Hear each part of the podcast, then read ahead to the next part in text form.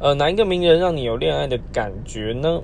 好，这部分的话就是二零零四年韩国的那个一部韩剧叫《对不起我爱你》，然后男主角是苏志焕跟女主角，女主角我只记得她的那个戏名，我比较有印象，宋恩彩。